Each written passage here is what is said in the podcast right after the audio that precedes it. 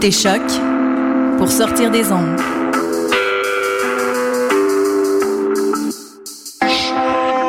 Podcast, musique, découverte. Sur choc.ca. C'était l'œuf ou la poule Moi. Moi, non, non, c'est l'œuf. Pour moi, c'est la poule. Il y a bien fallu qu'elle sorte de quelque part, la Parce poule. que la poule, elle prend des Mais œufs. pourquoi c'est la nuit Elle est bien née quelque part, non, non Alors c'est quoi C'est l'œuf ou la poule L'œuf ou la poule Bonsoir à tous, vous êtes bien. Bonsoir à toutes et à tous. Vous êtes bien à l'écoute de l'œuf ou la poule sur choc.ca, la radio web de Lucam.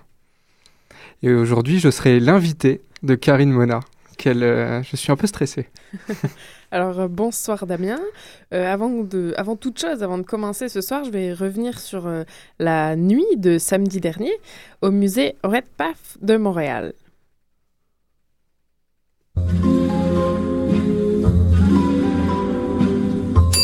Je vous présente Larry Daly, c'est lui notre futur gardien de musée. Je vous fais visiter. Ici, c'est la salle des miniatures. Ah oui, je m'en souviens de ces petits bonshommes. Ici, à votre gauche, Attila le 1. Consigne numéro 1 à retenir absolument, ne jamais laisser quoi que ce soit entrer ni sortir. Sortir?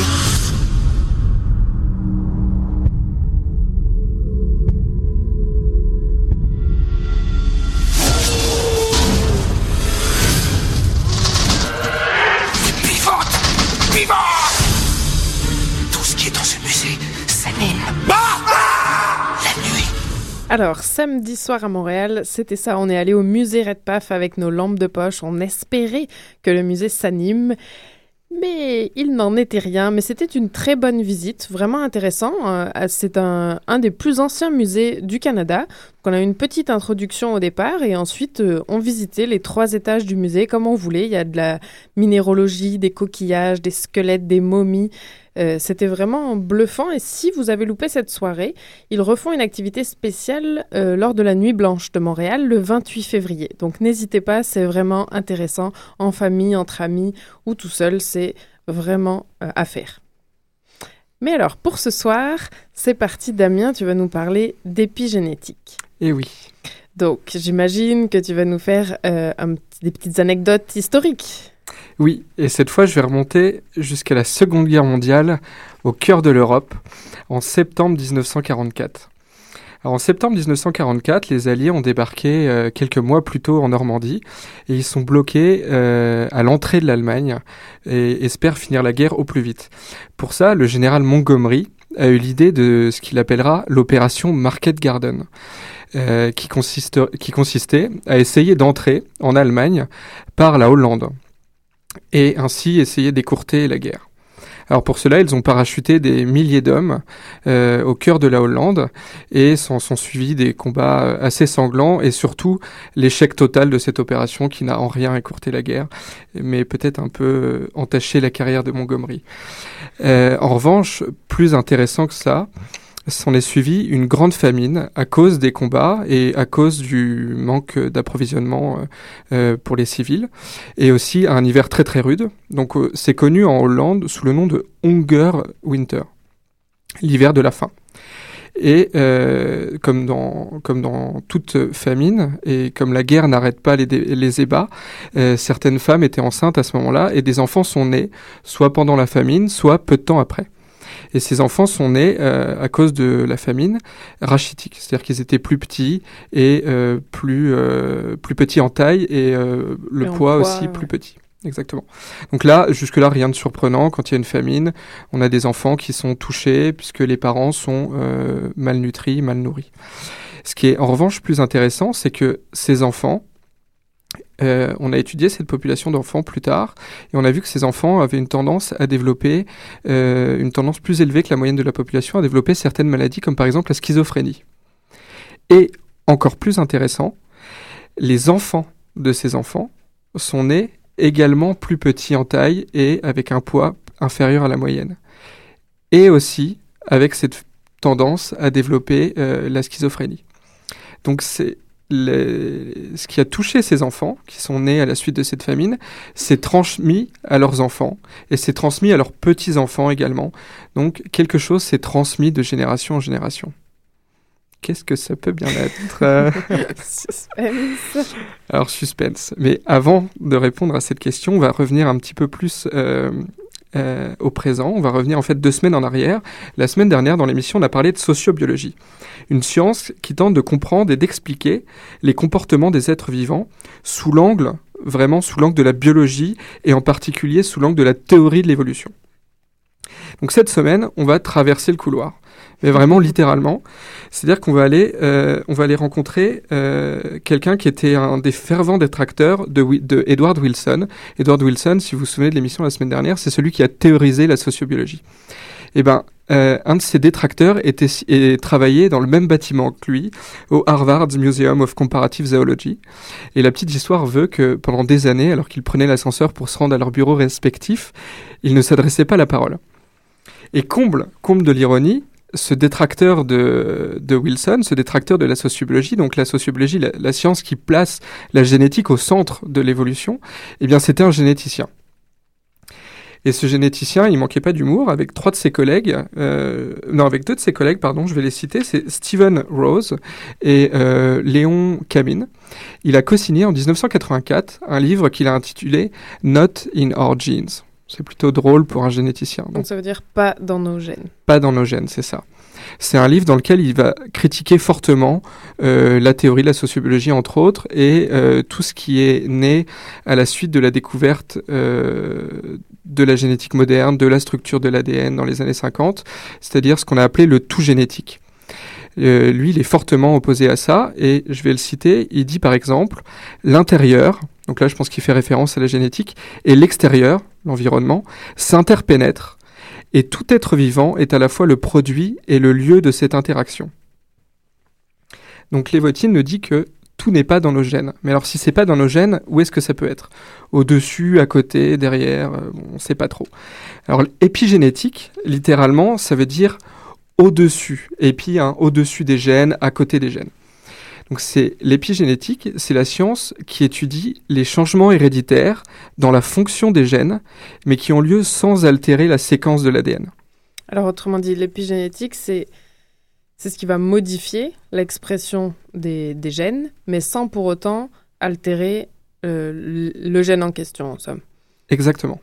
La séquence de ce gène euh, ne sera pas changée, mais la façon dont ce gène va s'exprimer sera complètement différente en Donc on, fonction des marques euh, épigénétiques. d'accord, on peut penser à un livre, par exemple, si l'écriture du livre, ça sera les gènes, c'est-à-dire que le, le livre, il va être publié de cette façon-là, tout le monde aura le même livre, mais par contre, on va tous le lire avec euh, une, une interprétation différente, une façon différente, en fonction de nos émotions, de notre historique, peu importe, alors que le livre en tant que tel reste le même.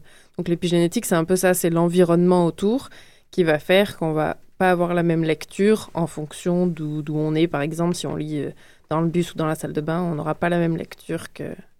Exactement, c'est en quelque sorte l'importance de notre histoire personnelle. Et donc, ce, le, livre, c'est un très très bon exemple.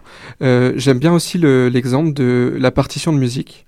Hein, on voit bien le- les notes sur une partition de musique qui sera un petit peu comme un code. Hein, on fait référence souvent au code génétique quand on parle de génétique. Et euh, donc, ce code, il est porté par l'ADN, l'acide désoxyribonucléique. Donc ça, c'est la molécule euh, qui contient le code génétique. Et c'est le code indispensable à la vie. Donc sur cette molécule, euh, au long de cette molécule, sont les gènes. Euh, donc l'ADN, euh, l'acide désoxyribonucléique, c'est un ensemble de nucléotides. C'est-à-dire c'est un ensemble de pe- plus petites molécules qu'on appelle des nucléotides qui sont euh, assemblées euh, dans un ordre euh, précis qui peut être plus ou moins, qui n'est pas toujours le même suivant les individus, qui est plus proche entre Karine et moi qu'entre moi et un escargot. Et donc ces nucléotides, ils sont au nombre de quatre. Il y a l'adénine, la thymine, la cytosine et la guanine pour les citer. Donc entre nous, on dit ATCG. ATCG, voilà. Ça, c'est les, les quatre lettres de base du code génétique, un petit peu comme le 1 et le 0 sont euh, les bases du, euh, du code informatique. hein. On a un enchaînement de codes. euh, Si on doit écrire un gène, là, entre nous, on, en- on, est, on dira euh, AA, T, C, G, etc.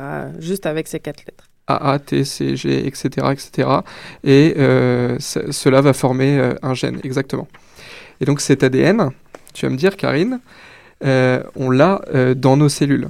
euh, je partage un ADN, euh, qui, euh, enfin, mon ADN au sein de mes cellules, il est identique. Dans Oui, c'est vrai. Alors ça, j'avais un peu du mal au tout début à l'école, à la biologie, on nous disait donc l'ADN, tout ça, et que dans toutes nos cellules, dans tout le corps humain, donc euh, admettons j'ai quelques neurones hein, jusqu'à nouvel ordre, j'ai qu'on les a aussi comptés quelques cellules musculaires, même si là encore, euh, par contre j'ai un peu plus de, de cellules euh, de- du gras, hein, des, des adipocytes.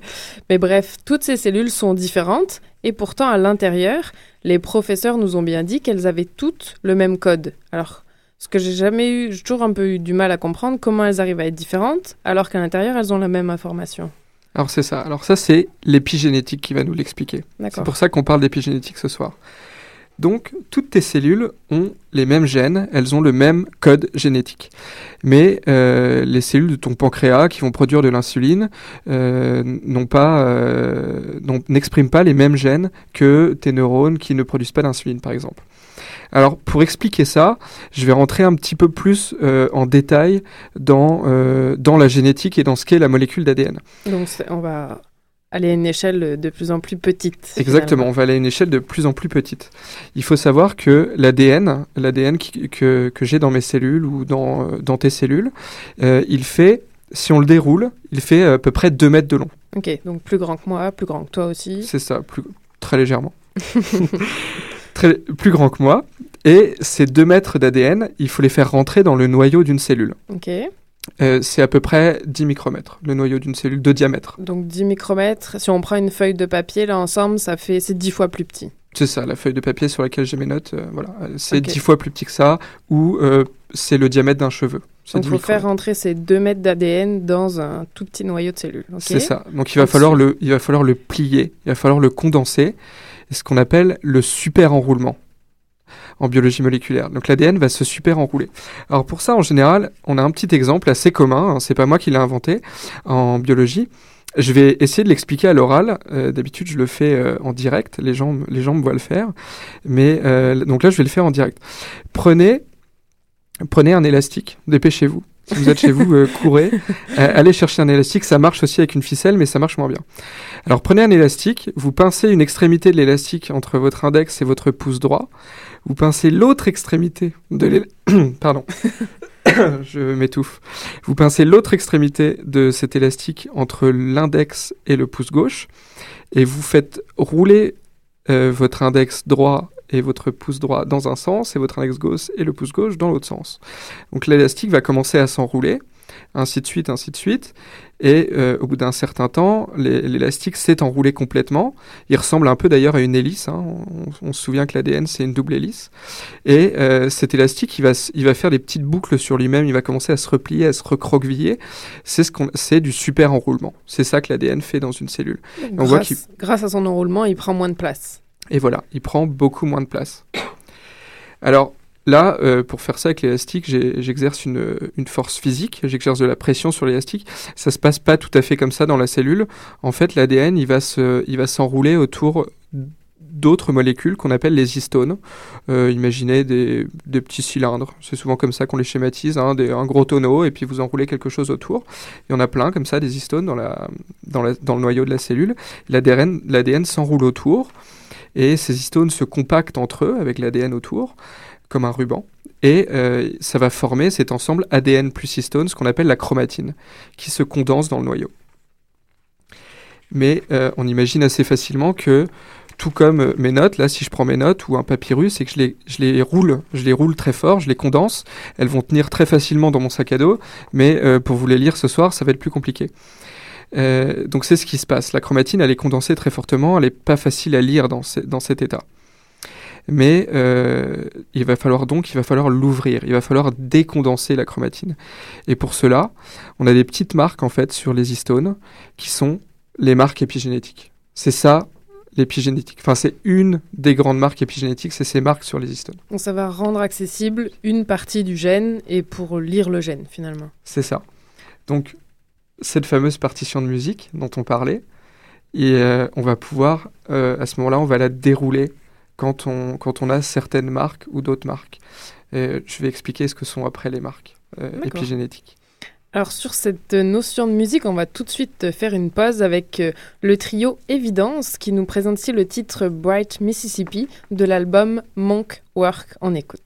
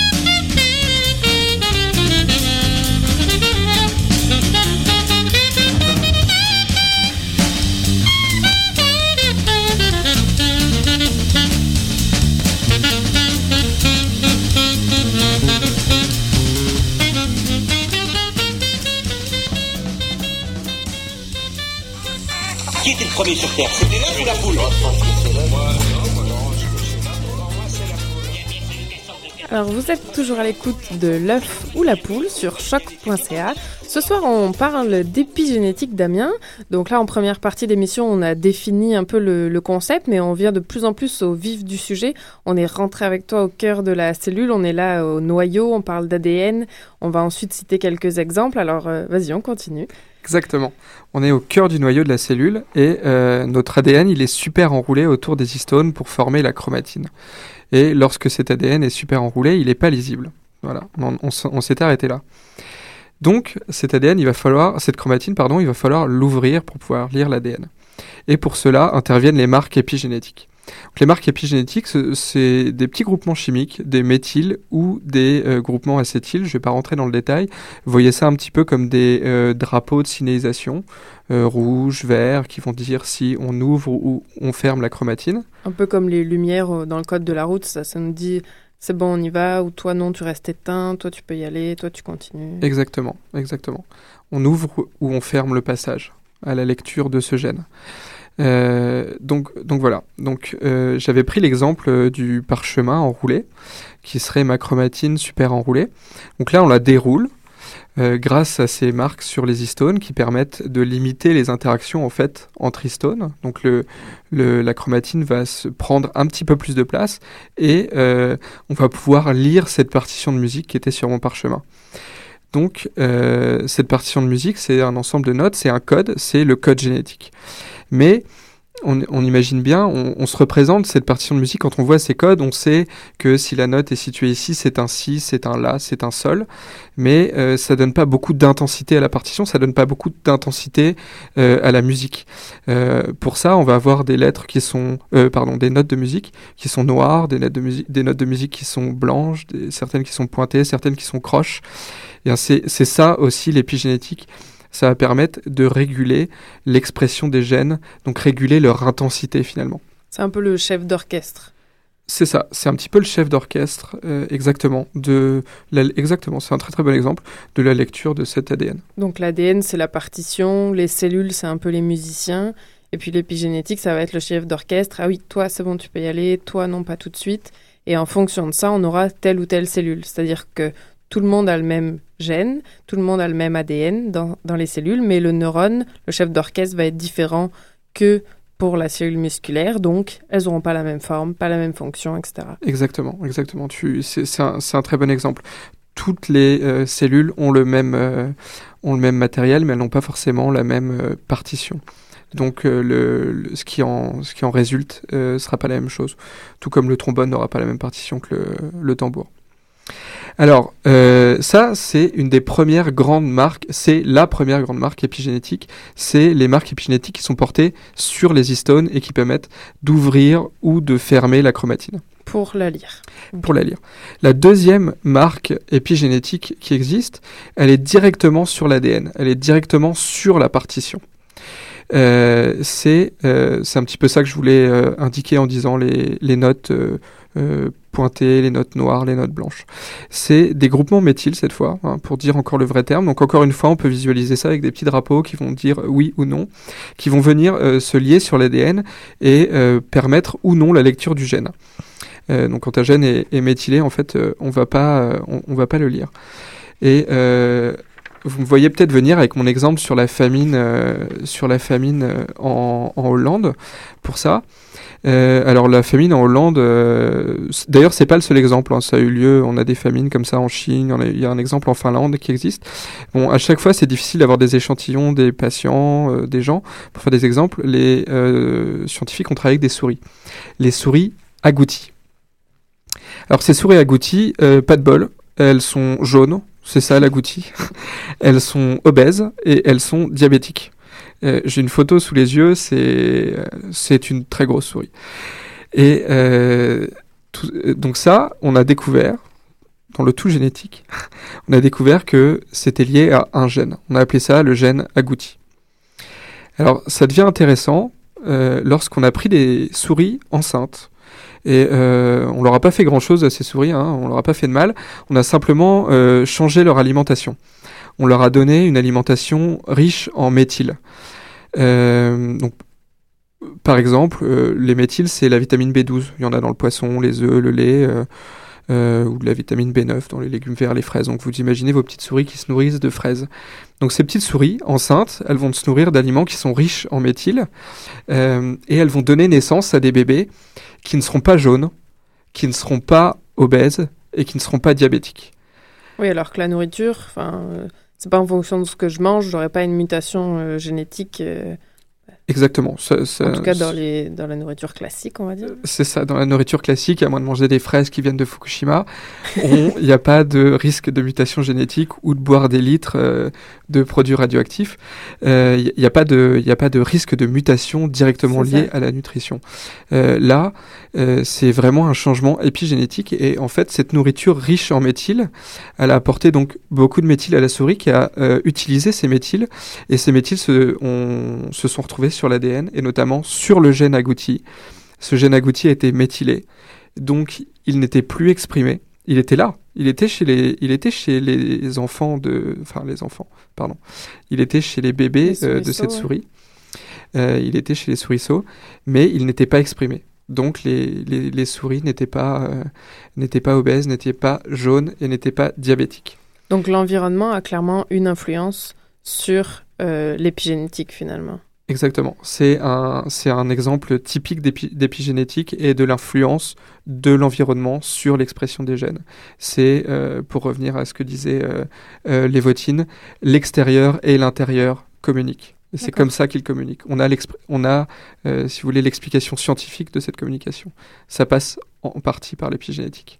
On peut penser aussi à, avec le cycle jour-nuit, le, le cycle circadien. Certains gènes s'expriment ou- non pendant le jour ou pendant la nuit. Donc là, c'est à cause de l'influence de l'environnement qui va euh, dire aux gènes de s'exprimer ou non. Finalement, là, je raccourcis exprès, mais Non, mais tu, raccourcis, mais c'est un, un bon exemple. Euh, on sait par exemple que la vitamine D, euh, elle est métabolisée euh, par les rayons UV, donc par les rayons du soleil. Donc on peut, imaginer, que le métabolisme de la vitamine D va changer entre le jour et la nuit. Et euh, tout comme la vitamine B12, là je viens de le voir avec mes exemples chez les souris, pouvait avoir un rôle dans l'expression des gènes, peut-être que la vitamine D aussi a un rôle dans l'expression de certains gènes. Alors juste pour revenir à mon exemple du début, avec la petite famine euh, hollandaise, on, comprend maintenant que euh, les, ce qu'ont mangé les femmes enceintes durant cette famine a pu en avoir direct sur l'épigénome de leurs enfants, qui a ensuite été transmis de manière héréditaire à euh, leurs enfants à leur tour. Donc c'est ça qui est intéressant, c'est que c'est quand même héréditaire, on peut le retrouver sur euh, plusieurs générations. Et l'autre euh, fait important pour, pour terminer, ça serait de dire que c'est quand même réversible.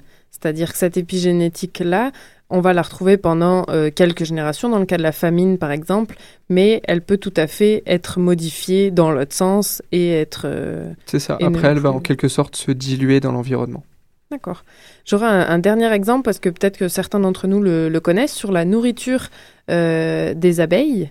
Donc, on peut penser, euh, les abeilles, elles sont, elles ont toutes le même génome, mais dans une colonie, il va y avoir une reine ou des ouvrières.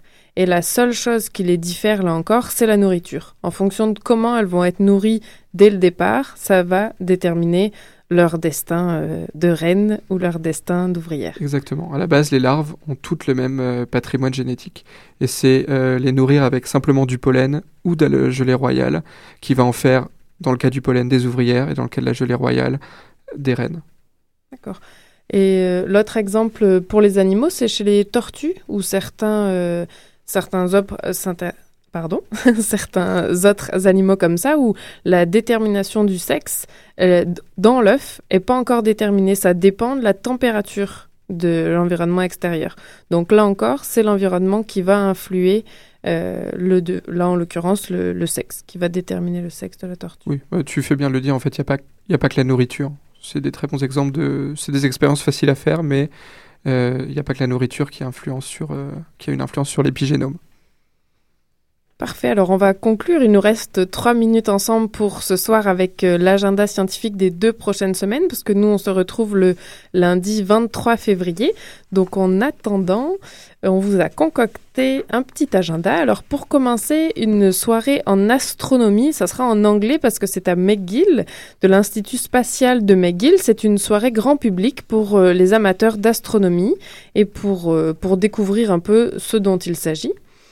J'ai une autre conférence organisée cette fois à la Maison du Développement Durable le 12 février le soir. C'est sur les gaz de schiste. Euh, le, titre, c'est Quel avenir pour les gaz de schiste? Expérience québécoise et comparée. Donc là, il y aura un apport euh, scientifique sur les questions, pas seulement euh, de façon, je dirais, euh, politique, hein, mais aussi scientifique pour soutenir certains arguments. Et je vous dis tout de suite, parce que c'est bientôt là finalement, la, nuit blanche qui aura lieu le 28 février. Vous pouvez d'ores et déjà vous concocter votre petit programme parce qu'il y a beaucoup, beaucoup euh, d'événements. Euh,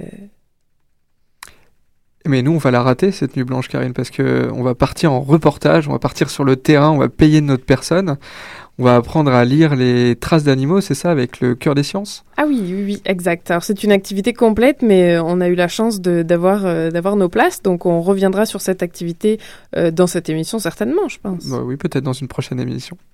Alors on vous dit bonne soirée, à dans deux semaines, euh, à l'écoute de choc.ca dans l'œuf ou la poule avec Damien Grapton. Et Karine Mona.